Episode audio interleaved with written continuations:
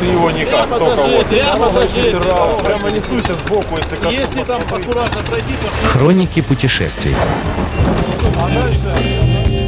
Добрый день всем слушателям Моторадио. В эфире мотопрогулка выходного дня и я Наталья Луковникова. Наши поездки в конце мотосезона становятся все короче, и рассказ как раз будет о такой точке, которая находится совсем недалеко от Санкт-Петербурга.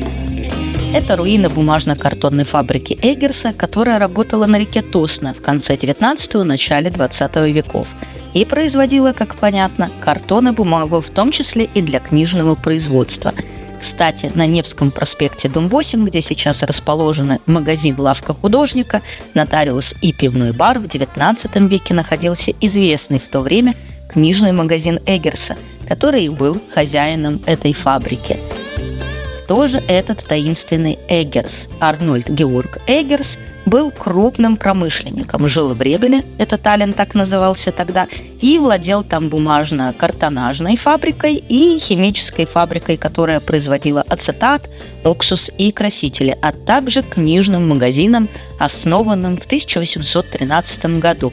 И пора расцвета книга торговли Эггерса в тех местах 1819-1829 годы. После его принятия в общегерманское биржевое общество книготорговцев он 1 апреля 1836 года открывает книжный магазин «Эггерс и компания» и в Санкт-Петербурге.